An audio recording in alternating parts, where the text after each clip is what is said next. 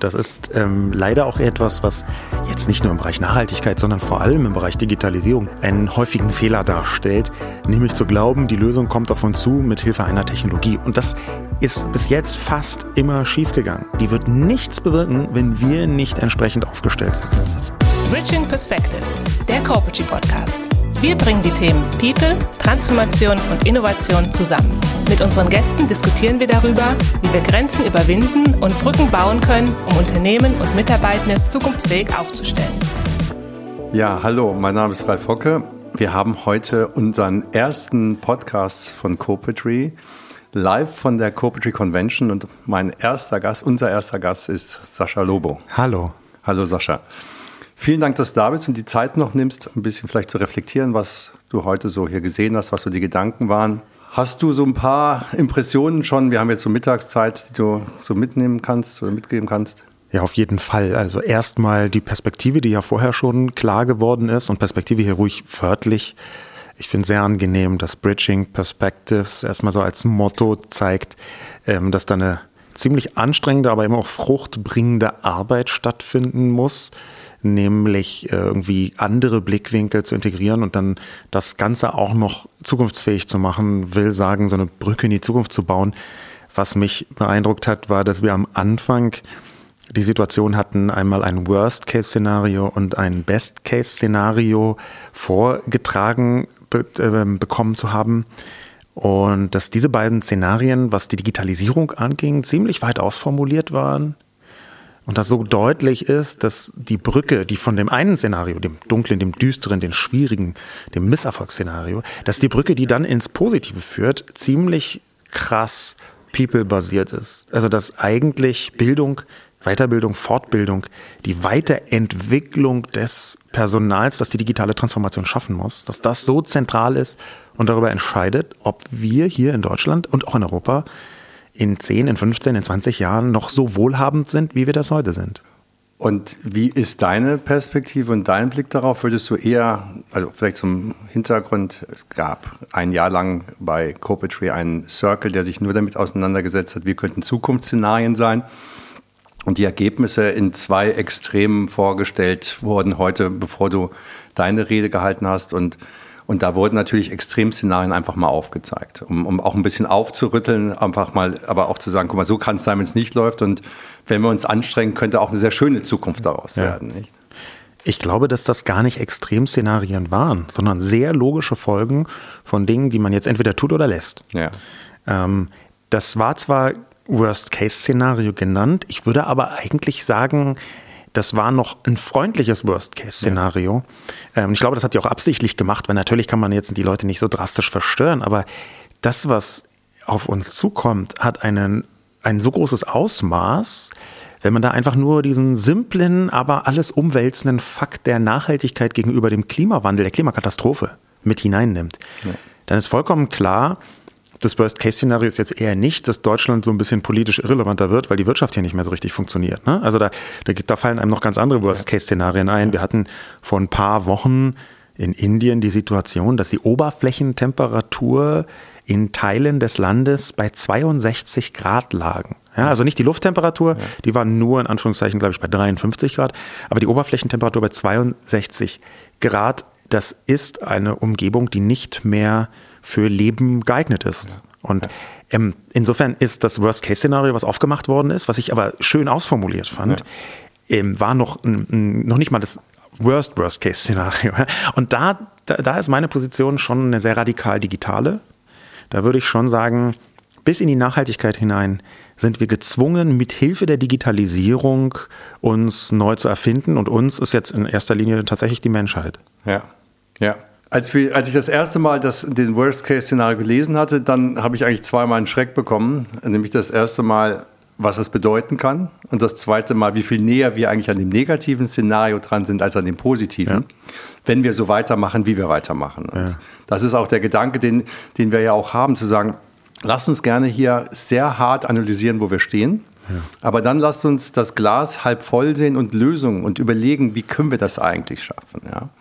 Und, ähm, und deswegen auch dieser Gedanke Bridging Perspectives. Wir glauben einfach, dass man das Thema, du musst immer aus dem Angebot herauskommen, deswegen aus Innovation. Du musst aber die Transformation von deinem Unternehmen und auch von dir vorantreiben. Das hast du ja auch gesagt gehabt. Es ist ja eher ist ja nicht eine Frage des, des Unternehmens, sondern eigentlich von uns Menschen an der Stelle, nicht? Auf jeden Fall. Das ist ähm, leider auch etwas, was jetzt nicht nur im Bereich Nachhaltigkeit, sondern vor allem im Bereich Digitalisierung, digitale Vernetzung einen häufigen Fehler darstellt, nämlich zu glauben, die Lösung kommt auf uns zu mit Hilfe einer Technologie oder sogar durch eine Technologie. Ja, so ein bisschen fast Erlöserdenken manchmal. Ähm, das übersetzt sich im Alltag ganz, ganz, das kennt auch jede und jeder ganz normal oder ganz häufig in so, ähm, ja, wenn wir erst die neue Software eingeführt haben, dann wird alles gut. Ja. Ja, ähm, und wenn wir erst irgendwie hier dieses neue Produkt an den Markt gebracht haben, dann kriegen wir alles. Und das ist natürlich eine Form, eine Denkweise, die wir uns so nicht erlauben können weil sie einen notwendigen gesellschaftlichen Wandel und auch einen Wandel im persönlichen Mindset der Menschen verschiebt in eine Technologie. Und das ist bis jetzt fast immer schiefgegangen. Also ja. das, was sich wandeln muss, ist tatsächlich unser eigener Blick ähm, auf diesen Wandel. Äh, und die Technologie kann dazu beitragen, die ist auch zwingend notwendig und die Vernetzung. Aber die wird nichts bewirken, wenn wir nicht entsprechend aufgestellt sind. Dann ist die Technologie Mittel zum Zweck und wir müssen gucken, wie wir sie anwenden. Auf jeden Fall. Und wenn wir von wir sprechen, sprechen wir dann von, ähm, von dem Unternehmer, dem Eigentümer, sprechen wir von der Führung eines Unternehmens, reden wir von den Mitarbeitenden? Ich schaue da auf einer sehr gesellschaftlichen Ebene auf dieses ganze Thema. Ähm, es gibt natürlich unterschiedliche Wirs. die Frage nach dem Wir ist an dieser Stelle absolut essentiell. Wenn man das Wir nicht definiert, kommen meistens, meistens mittelalte weiße Männer in, in Deutschland raus. Ähm, deswegen ist in, dieser, in diesem Fall wichtig zu sagen, Wir ist aus meiner Sicht am häufigsten das europäische Wir. Ähm, am zweithäufigsten ein deutsches Bevölkerungswir. Das äh, adressiert auch tatsächlich die Bevölkerung. Und je konkreter es wird, desto näher zoomt man natürlich auch ran an die Handelnden.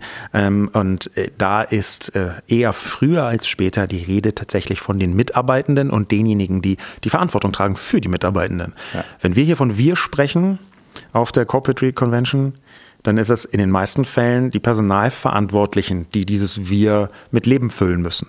Ja, das, ja. das würde ich schon so sagen.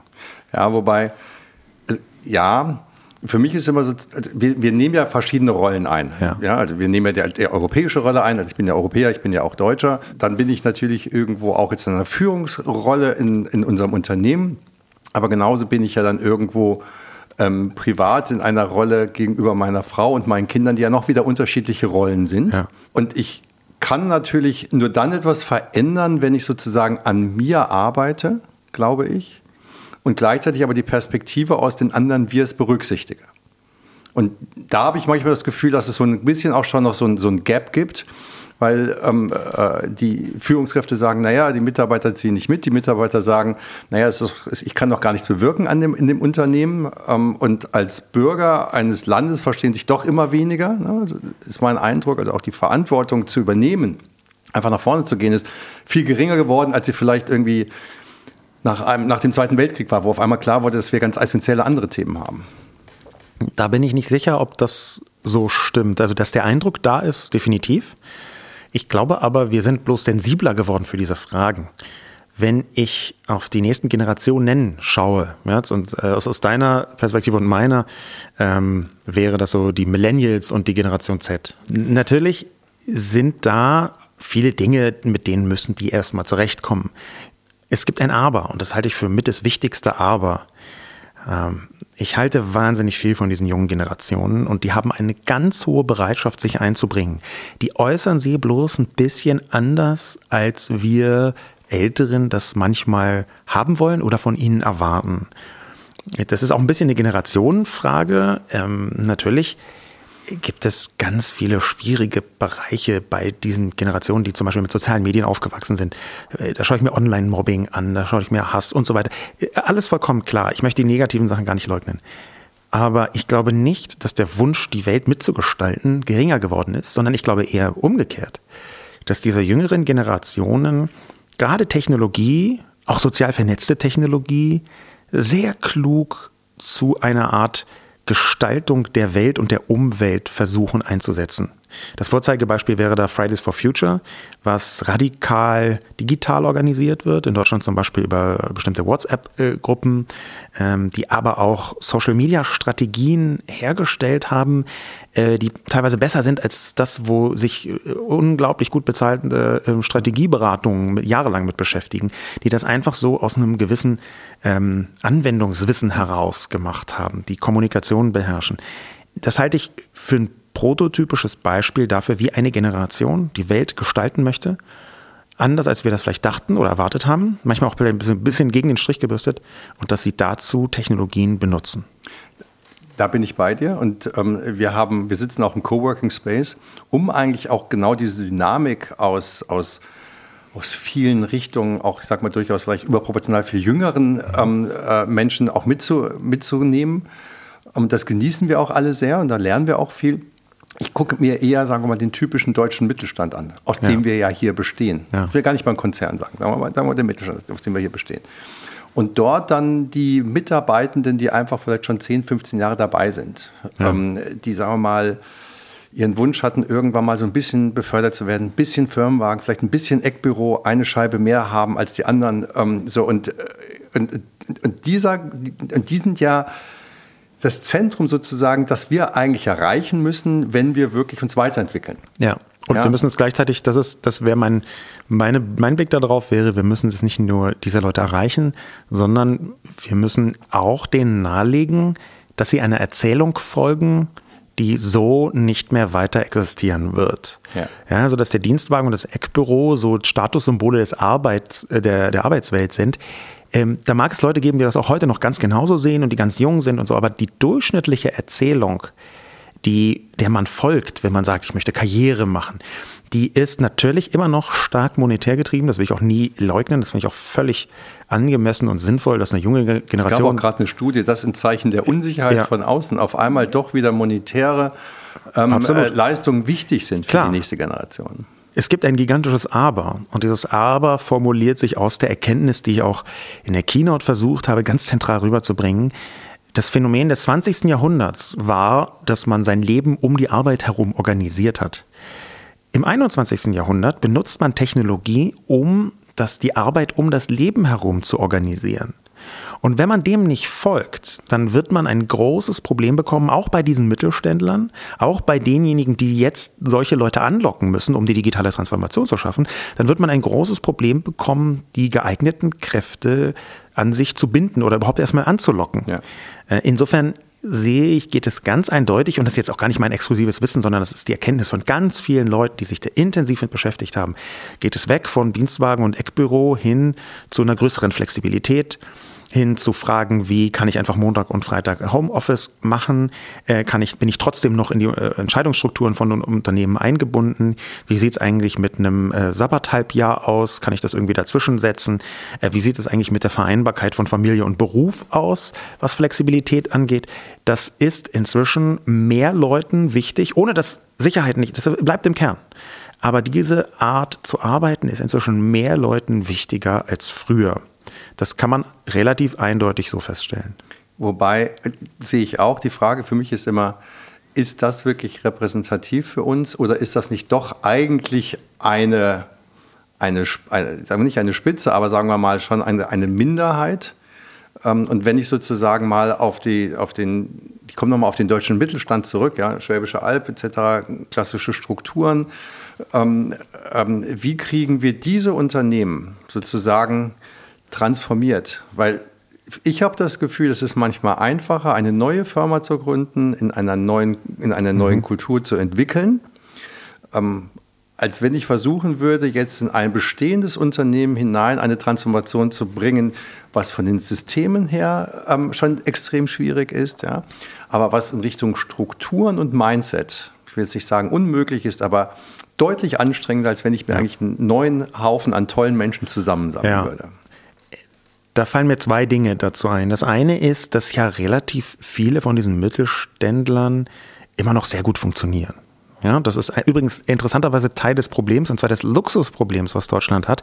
In den letzten Jahren waren wir wirtschaftlich so unglaublich erfolgreich, dass bei ganz vielen von diesen erfolgreichen Unternehmen der Druck, sich zu verändern, auf Null gesunken ja. ist. Und nun haben wir aber eine Situation, wo durch die Welt, durch die Veränderung der Welt, durch Digitalisierung, durch Globalisierung, ähm, auch durch die neue Komplexität der Welt, ähm, wodurch diese Situation vollkommen klar ist, die Erfolgsrezepte von gestern und heute werden nicht die Erfolgsrezepte von morgen sein.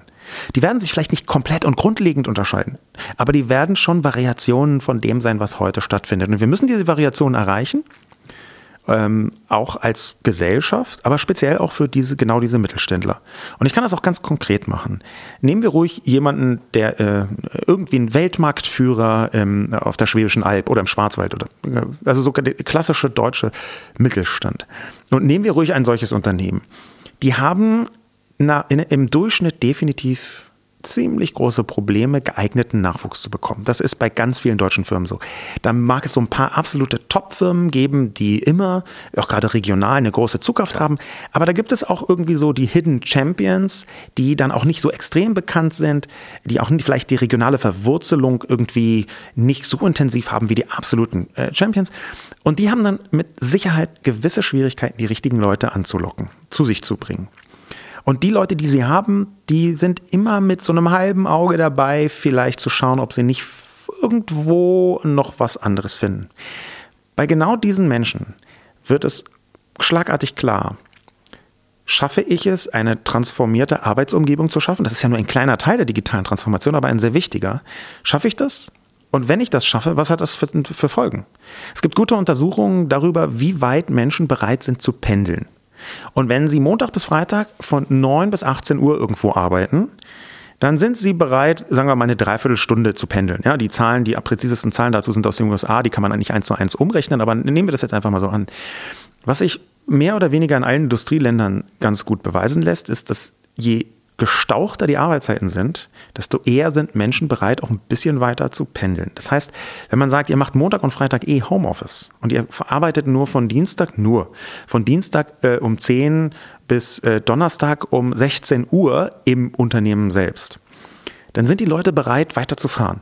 Und es ist ein ganz kleines, aber sehr plastisch greifbares Beispiel, wie man gerade in der Fläche, wo Deutschland seine wahnsinnige wirtschaftliche Kraft entfalten kann und auch äh, her hat, wie man gerade in der Fläche ein viel größeres Einzugsgebiet hinbekommen kann, ähm, was Mitarbeitende angeht. Und das sind Detail, scheinbare Detailfragen, aber daran hängt so viel.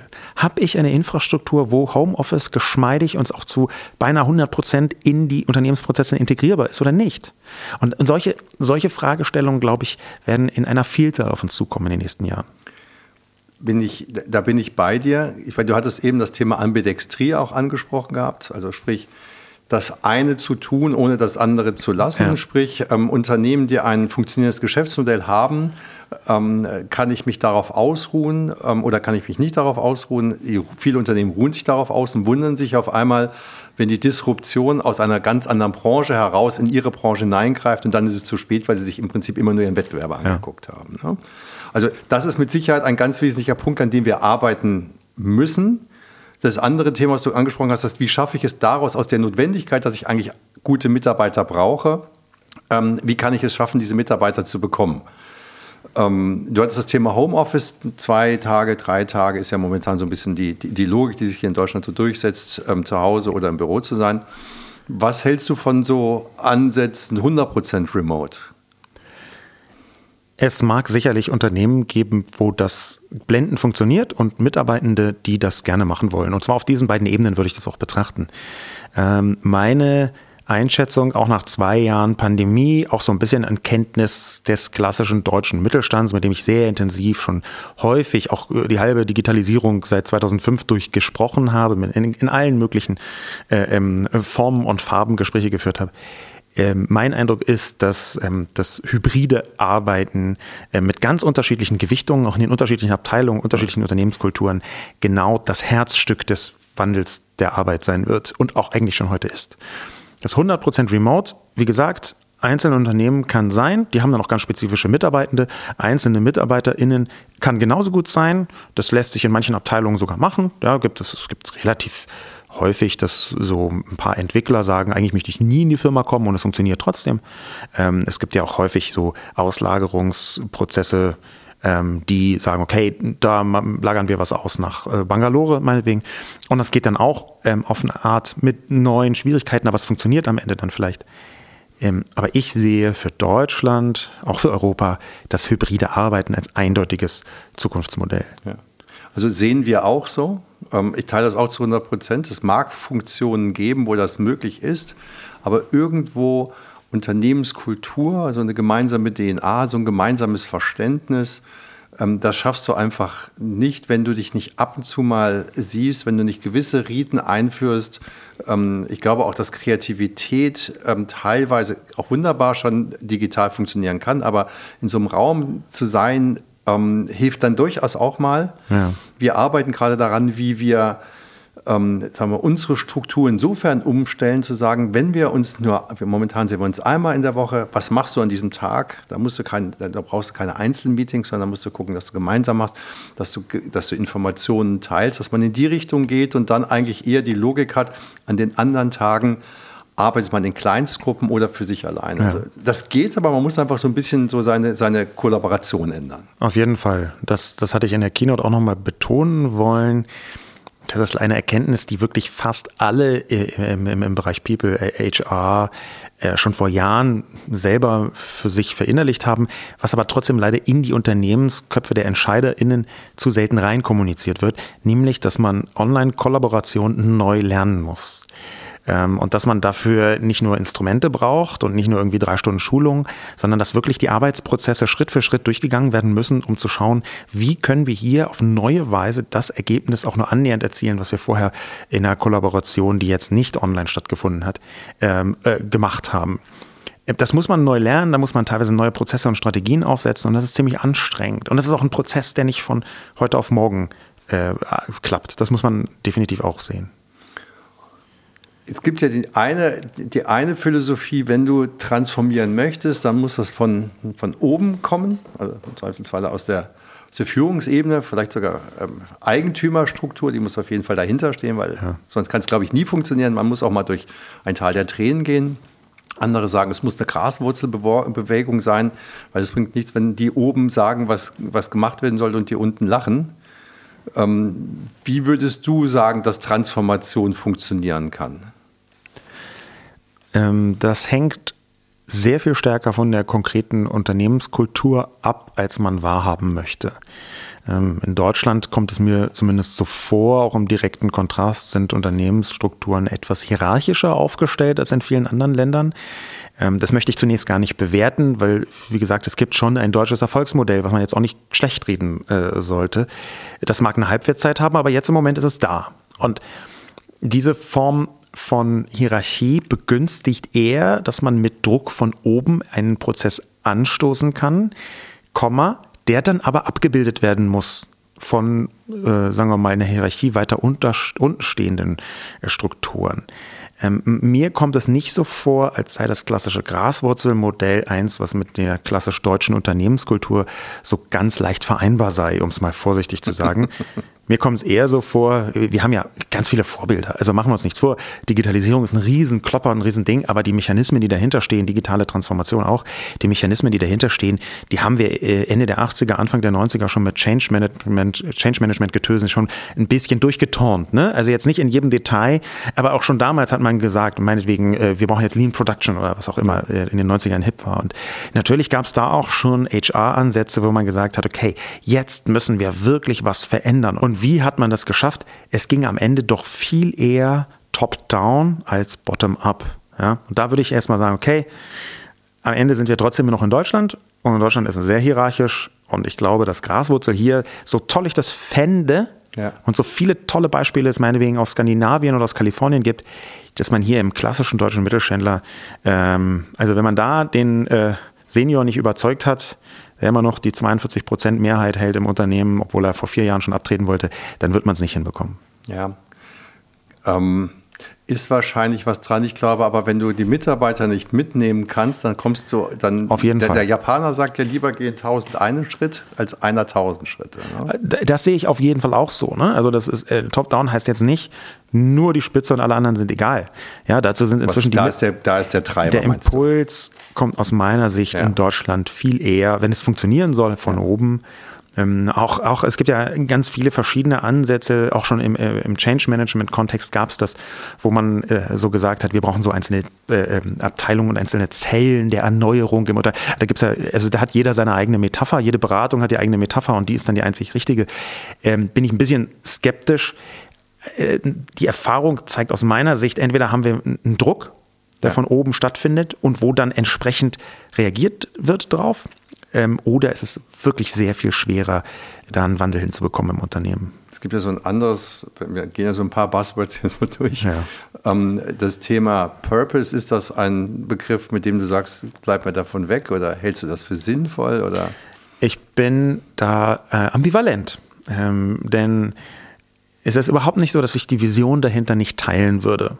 Ja, ähm, ich glaube schon auch, dass Purpose-Driven dass das Ansätze sind, die viele Leute auch wirklich interessieren. Ne? Die sagen, ich möchte in einem nachhaltigen Unternehmen arbeiten. Ich möchte in einem Unternehmen arbeiten, was die Welt besser macht nicht schlechter. Und ich möchte vielleicht auch in einem Unternehmen arbeiten, was nicht irgendwie sich neutral verhält gegenüber Dingen, wo ich nicht will, dass man sich neutral verhält. Es gibt ein großes Aber. Ähm, und zwar ist das immer dann, wenn man das Purpose-Driven oder den Purpose so sehr betonen muss, um irgendwas anderes zu überdecken, dann werde ich skeptisch. Es ist leider meine Erfahrung, ähm, mit einem positiven Twist am Ende, es ist leider meine Erfahrung, dass diejenigen, die am allerlautesten Purpose schreien, dass bei denen auf keinen Fall immer, ja, im Gegenteil, aber zu einem überraschend hohen Prozentsatz ähm, etwas dahinter steht, wo ich sagen würde, hm, das ist jetzt nicht so hundertprozentig Purpose. Ne? Da ist so ein bisschen auch verdeckt. was anderes mit dabei, was auch immer das dann sein mhm. mag. Ich habe aber einen positiven Twist da drin. Und dieser positive Twist, der ist, dass wir eine gigantische Bewegung der klassischen ähm, wirtschaftsgetriebenen, der Excel-getriebenen Unternehmen haben, die begreifen, dass es ein wirtschaftliches Erfolgskriterium sein kann, sich an bestimmte ethische Regeln zu halten. Dass wir im 21. Jahrhundert uns gar nicht mehr leisten können zu sagen, das ist uns scheißegal hier. Das ist völlig Wurst. Das ist uns auch Wurst.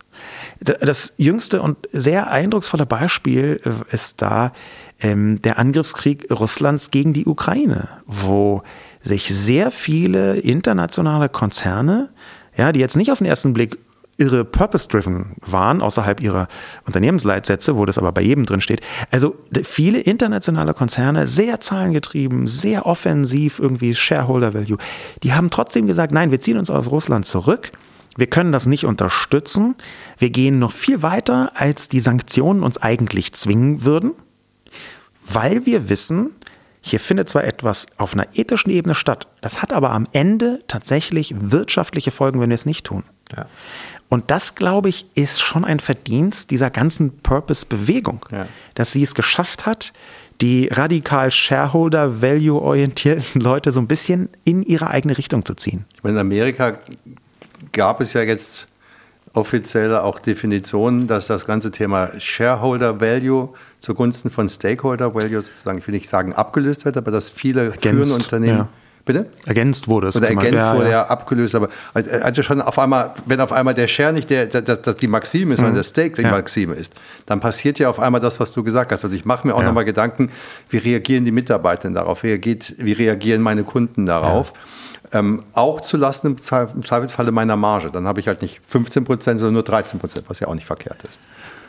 Also es gibt Branchen, das ist total verkehrt. Es gibt also Leute, die sagen, als, ich genau, mal als Beispiel. Ja, ja, das ist jetzt auch nur Zahlen äh, später auf jeden Fall. Ich habe ja dein Beispiel äh, verstanden. Ich würde aber sogar sagen, man kann es sogar von der anderen Seite sehen. Man kann es sogar sehen, dass wir in einer Zeit leben, wo die radikale Fokussierung auf den Shareholder Value dazu führen kann, dass man ethische Entscheidungen trifft.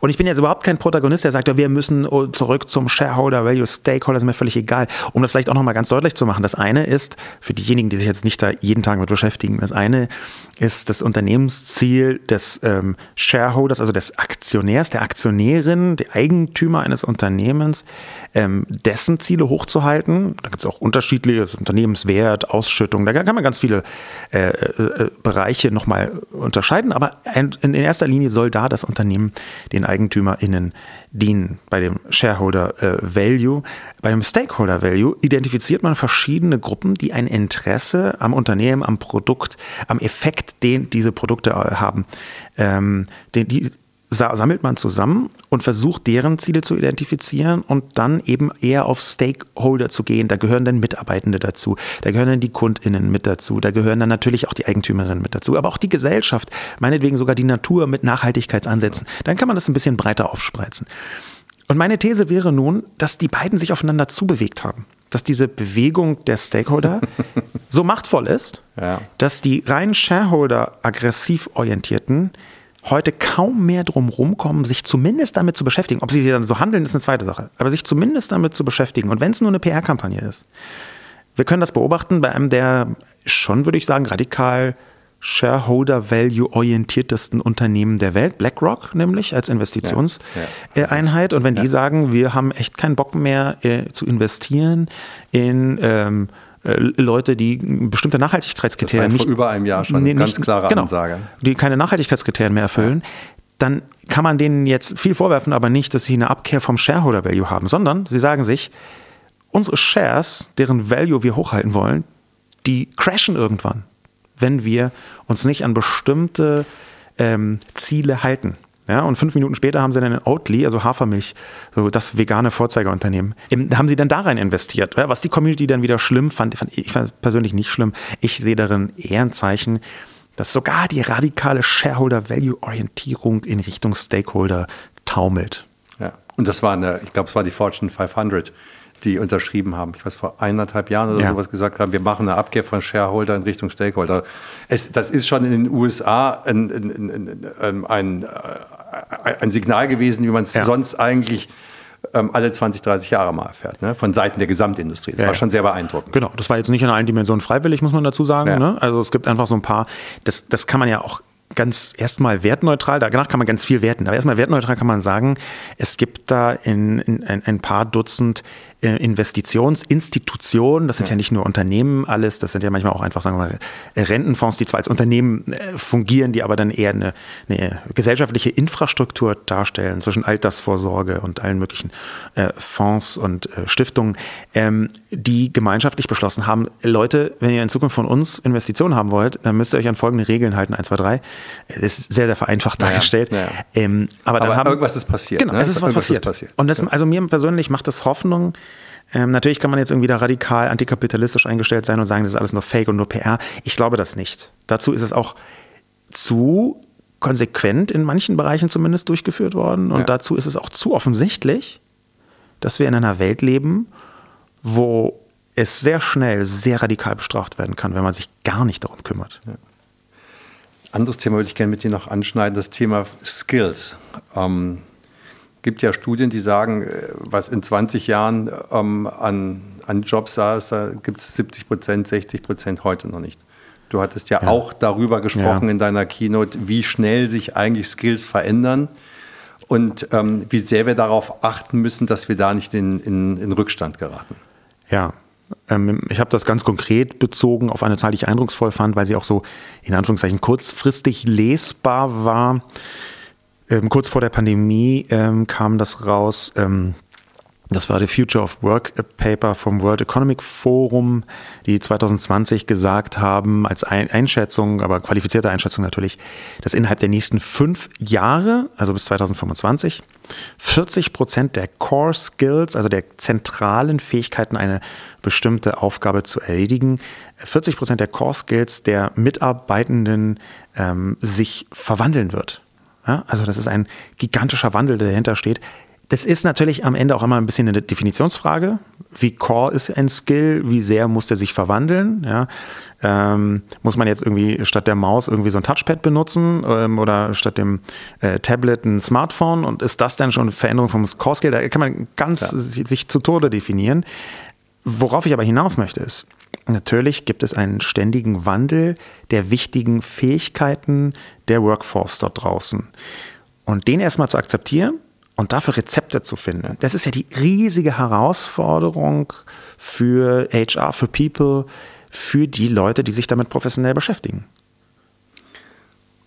Du bist ja jetzt Papa geworden und wirst auch ja. gerade wieder ja. bald Vater. Ja. Ähm, ändert sich da für dich etwas, weil du sagst, man, du musst überlegen, was die Kinder eigentlich können sollten, was dir wichtig ist, was, was sie, was vielleicht an veränderbar ist durch KI und deswegen man nicht mehr braucht, was aber vielleicht nicht veränderbar ist durch KI und man dann deswegen braucht? Also äh, tatsächlich bin ich äh, Vater eines elf Monate alten Sohns und im August 2022 kommt noch ein kleiner Sohn dazu. Ähm, es ist schon so, dass die ein wenig meine Perspektive verschieben, aber tatsächlich nur ein wenig, weil ich im Herzen schon immer Kinder hatte. Ja, also die sind jetzt, jetzt sind so tatsächlich Menschen dazugekommen, die das auch sind, aber im Herzen habe ich mich schon immer gefühlt, als sei ich Vater. Und ich, ich glaube auch, am Ende ist es gar nicht so super zentral, ob man Kinder hat oder nicht, leibliche Kinder hat oder nicht. Man kann trotzdem nicht nur ein erfülltes Leben haben, sondern auch eine Verantwortung gegenüber dieser neuen Generation spüren. Das hat noch nicht mal, glaube ich, so viel mit einer biologischen Fortpflanzung zu tun, sondern es hat viel mehr damit zu tun, dass wir an einem Scheidepunkt sind als Gesellschaft und dass es ganz viele Leute spüren, ob sie Kinder haben oder nicht.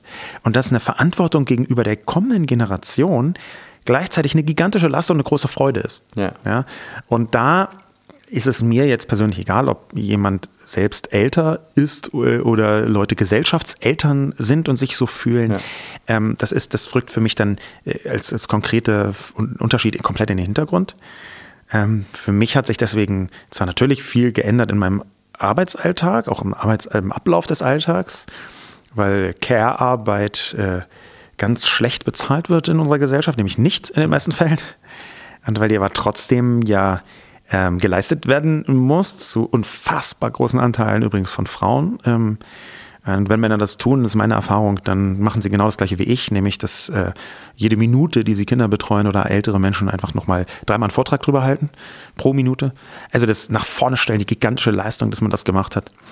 Was für viele äh, andere Menschen selbstverständlich ist, aber das nur nebenbei es hat mich selber verändert, dass ich diese Verantwortung gegenüber der nächsten Generation jetzt im Arm halte. Ja. Also ich habe ja, ich habe ja drei, aber du willst ja noch, du willst ja noch mehr, hatte ich das mal verstanden? Ja, ja, das ist, also ja. ich, ich, wir mögen gerne mehrere. Ja, finde ich gut. Also ich finde, das ist wunderbar. Ähm, die erste Zeit bei mir war es so, dass ich ähm, einfach nur glücklich war, die kleinen Würmer auf dem Arm zu haben. Jetzt irgendwann, jetzt sind sie bei mir 8, 11 und 13 dann kommen natürlich auch die Fragen, was willst du werden? Und ähm, kommen, die kamen irgendwann in die Schule und dann geht es jetzt langsam auch in die Stufe danach. Und da merke ich, da habe ich bei mir gemerkt, dass sich dann schon noch, noch mal was verändert, neben der Verantwortung und der unendlichen Liebe natürlich auch zu sagen, okay, was wollt ihr eigentlich als nächstes machen? Was kann ich euch mitgeben? Den Werten vielleicht, die man sowieso hat. Aber was, was brauche ich vielleicht an, an, an Dingen, brauche ich vielleicht mehr Kreativität, ähm, ähm, weil das vielleicht etwas ist, was nicht so einfach ähm, ähm, Fürsorge, weil, weil manche Dinge vielleicht doch einfacher über KI zu, zu lösen sind als andere. Hast du da so eine Meinung zu? Ja, aber es ist gar nicht so leicht, da auf tatsächlich nachvollziehbarem, qualifizierten Weg zu einer tragfähigen Haltung zu kommen, die die nächsten 15 oder 15 Jahre überdauern wird. Es wird ganz häufig gesagt, äh, Kreativität wird nie ersetzt werden durch künstliche Intelligenz. Deswegen äh, alle, Regler auf Kreativität halte ich für falsch, mhm. halte ich wirklich für äh, komplett mhm. Quatsch. Zum einen muss man feststellen, dass auch im Bereich Kreativität inzwischen KI eine ganze Menge leisten kann. Das ist der erste Punkt. Und der vielleicht sogar noch wichtigere Punkt ist, dass es mir ehrlich gesagt nach Durchsicht äh, substanzieller Teile verschiedener Unternehmen in Deutschland nicht so vorkam, als sei Kreativität wirklich das Allerwichtigste auf den gesamten Positionen, die da so zu vergeben waren. Ähm, Kreativität sagt man immer gerne, aber faktisch ist Kreativität nicht bei allen Jobs in Deutschland so wichtig, wie man gerne tut. Das ist so. Und die Leute, die was Gegenteiliges behaupten, da würde ich mal die bitten, zu so einem klassischen deutschen Mittelständler zu gehen und zu sagen, habt ihr hier ein paar Kreative? Und dann zeigen sie in eine bestimmte Richtung die Leute mit den bunten Büros, die aber von den IngenieurInnen nicht so ernst genommen werden, wie sie sich selber ernst nehmen. Und das, ich wünsche, das wäre anders. Ja. Aber es ist leider so. Und deswegen ist Kreativität darauf nicht unbedingt eine Antwort. Ähm, ich glaube, was wirklich, also eine völlige Erkenntnis, die fast alle im Bereich HR haben, aber über, woanders eben nicht, was wirklich essentiell ist, ist Lernen zu lernen. Mhm. Ja, das ist so ein platter Spruch. Ich glaube, der ist trotzdem richtig, auch wenn er platt ist und auch ja. wenn er plakativ daherkommt, ja. ähm, dass wir äh, den kommenden Generationen die Fähigkeiten an die Hand geben, extrem schnell neue Zusammenhänge zu begreifen, zu durchdringen und dann auch äh, die eigenen Handlungen und Strategien danach mhm. anzupassen. Mhm ähm, dieses, der Begriff Lifelong Learning, da kann ich mich erinnern, der konnte schon Anfang des Jahrtausends keiner mehr hören, aber der ist einfach inzwischen da und Realität und das bestreitet auch niemand mehr. Aber dazu gehört halt wahnsinnig viel mehr ja. als irgendwie jeden dritten Freitag Rückenschule und vorher nochmal irgendwie ein Excel-Kurs irgendwie, ja. weil die da ein neues äh, äh, äh, PowerPoint-Feature mit eingebaut haben, was auch immer. Das ist einfach viel, viel umfangreicher, als wir uns das lange Zeit gedacht haben. Das ist eine Mindset-Frage eigentlich auch. Also alles Buzzwords, aber. Ja. Ich, ich, ich habe nichts gegen Buzzwords, ja. Äh, wenn man sie A einigermaßen richtig benutzt und wenn man sie B mit dem Leben füllt, dass sie ja eine Diskussion bündeln. Buzzwords haben eine wichtige Funktion in der Gesellschaft. Sie bündeln Diskussionen. Sie haben leider Nebeneffekt, dass da wahnsinnig viel Geplauder und Geplapper noch mit entsteht, was nur noch um Buzzwords geht. Aber hinter den Buzzwords stecken nicht immer, aber häufig essentielle Entwicklungen. Und da würde ich sagen, dieser Begriff Lifelong Learning skizziert den Übergang einer Gesellschaft, in der man irgendwann mit der Ausbildung fertig war, in eine Gesellschaft, wo Job und Ausbildung miteinander verschmelzen und zwar meistens sogar zur gleichen Zeit vorangetrieben werden. Also im Prinzip ist ja auch ein bisschen zwischen Change und Transformation, während Change mal früher eine Definition mit Anfangs- und Endpunkt war, Transformation ja, ja eigentlich eher gesagt wird, das ist ein permanenter Prozess. Und Lifelong Learning geht ja genau in dieselbe Richtung hinein, einfach zu sagen, nur weil du im Studium mit der Ausbildung fertig bist, bist du jetzt nicht mehr nichts lernen, sondern ja. das Leben ist so schön und so bunt und es wird so schnell ja. sich verändern, auch so, ja. so, so fundamental, dass man ja gar nichts anderes kann, eigentlich und als offen zu sein. Genau. Und diejenigen, die sagen, aber das hat doch inzwischen jeder verstanden und Lifelong Learning ist nur so ein äh, plattes Buzzword, die lade ich ganz herzlich ein, mal in so eine durchschnittliche Vorstandsetage von einem deutschen Mittelständler zu gehen und sich damit noch auseinanderzusetzen, ob dort der Senior-Geschäftsführer wirklich so bereit ist gegenüber den Veränderungen, die Lifelong Learning halt mit sich bringen. Da würde ich in der Tendenz sagen, hm, Vielleicht einige, ich möchte die gar nicht ja. in, äh, verdammen. Ja, das ja. sind die Leute, die, denen wir zentral auch unseren Wohlstand mit verdanken, auch der, der Verantwortung dieser Menschen. Aber ich habe halt auch schon erlebt, wie dann irgendwie ja, ich einen Vortrag halte über die Digitalisierung und der kommt gut an und dann kommen danach die Leute und sagen super und dann kommt der Senior und ich, ich sage es jetzt gar nicht äh, altersabwerten, sondern ja. einfach nur, weil die Machtstrukturen in Deutschland immer noch so sind. Und dann nach dem zweiten Riesling am Abend irgendwie, dann sagt er, ja, Logo, Digitalisierung, super interessantes Thema, aber ganz ehrlich, wir machen seit 35 Jahren zweistellige Renditen, was soll ich denn hier digitalisieren? Ja. ja so. Und das ist eine Haltung, die noch da ist. Das ist eine Haltung, die noch da ist, wobei ich sage, du hast ja eben gerade auch selbst gesagt, es ist nicht unbedingt altersabhängig. Ich ähm, erlebe auch eine ganze Menge junge Leute, und ich sage, huiuiui, also innerlich bist du aber auch schon ganz schön alt. Ja, das hängt damit zusammen, dass wir die große Karriereerzählung, die Aufstiegserzählung in Deutschland, die ist halt immer noch aus dem 20. Jahrhundert übrig geblieben. Ja. Die ist halt immer noch, um das von vorher nochmal anzuführen, Eckbüro, Dienstwagen und irgendwann Vizeabteilungsleiter.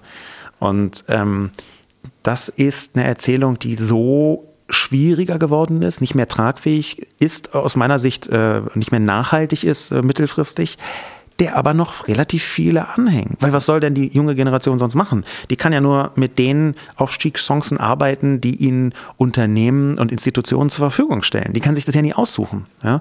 Ähm, die muss das nehmen, was da ist. Und wenn da noch nicht ausreichend der Wandel abgebildet wird, dann freundet sie sich mit der Situation an und vielleicht fangen ja irgendwann dann auch selber irgendwie so einen wahnsinnig wichtigen Wert im äh, Dienstwagen irgendwie äh, zu sehen oder im Eckbüro. Ähm, ich glaube nicht, dass das für immer so sein wird. Ich glaube, ein großer Teil der Generation hat sich schon verändert, aber das ist natürlich klar, dass das nicht alle gleichzeitig tun. Vielleicht zum Abschluss, wir haben jetzt ja schon wirklich schön miteinander gesprochen. Ähm, wenn du das Thema Bridging Perspectives so hörst, woran denkst du? Was, was würdest du so vielleicht noch unseren Hörern mitgeben wollen? Es gibt eine ganze Reihe von SoziologInnen, die sagen, mit zu den wichtigsten Soft Skills, Arbeitssoziologen äh, vor allem, mit zu den wichtigsten Soft Skills des 21. Jahrhunderts gehört eine bestimmte Form von Empathie. Und dieses Hineinversetzen in andere Perspektiven, das ist aus meiner Sicht ein extrem wichtiger Anfang. Das haben wir ja übrigens schon zum Teil mit dem vorher besprochenen Wandel. Stakeholder, Stakeholder Value in Richtung, ähm, also Shareholder Value in Richtung Stakeholder Value. Das ist ja schon eine Aufspreizung der Perspektiven. Vorher war es nur eine und jetzt ist es eine Vielzahl verschiedener Perspektiven. Wie auch immer man die dann gewichtet und bewertet, das ist eine zweite Frage. Empathie nun führt dazu, dass man sich überhaupt erstmal mit anderen Perspektiven beschäftigt. Aber was macht man, wenn man angekommen ist? Dann hat man jetzt irgendwie die verschiedenen Perspektiven sich angeguckt, hat sich versucht, in die Leute reinzufühlen, cool. Und jetzt, da ist die Lösung genau dieses Bridging dass man nämlich versucht, eine Balance herzustellen, eine Brücke zu bauen zwischen diesen verschiedenen Perspektiven und eine Balance herzustellen, die am Ende einem erlaubt, den Wandel einigermaßen unbeschadet nicht nur zu durchstehen, sondern sogar produktiv zu verändern. Dass man den Wandel in eine Produktivitätsattacke verändert. Und das geht nur mit einer bestimmten Balance. Und um die zu erreichen, muss man zwischen diesen vielen verschiedenen Perspektiven Brücken bauen. Super. Ich danke dir ganz herzlich für das Gespräch und wünsche dir eine gute Rückfahrt. Sehr gern, danke dir auch.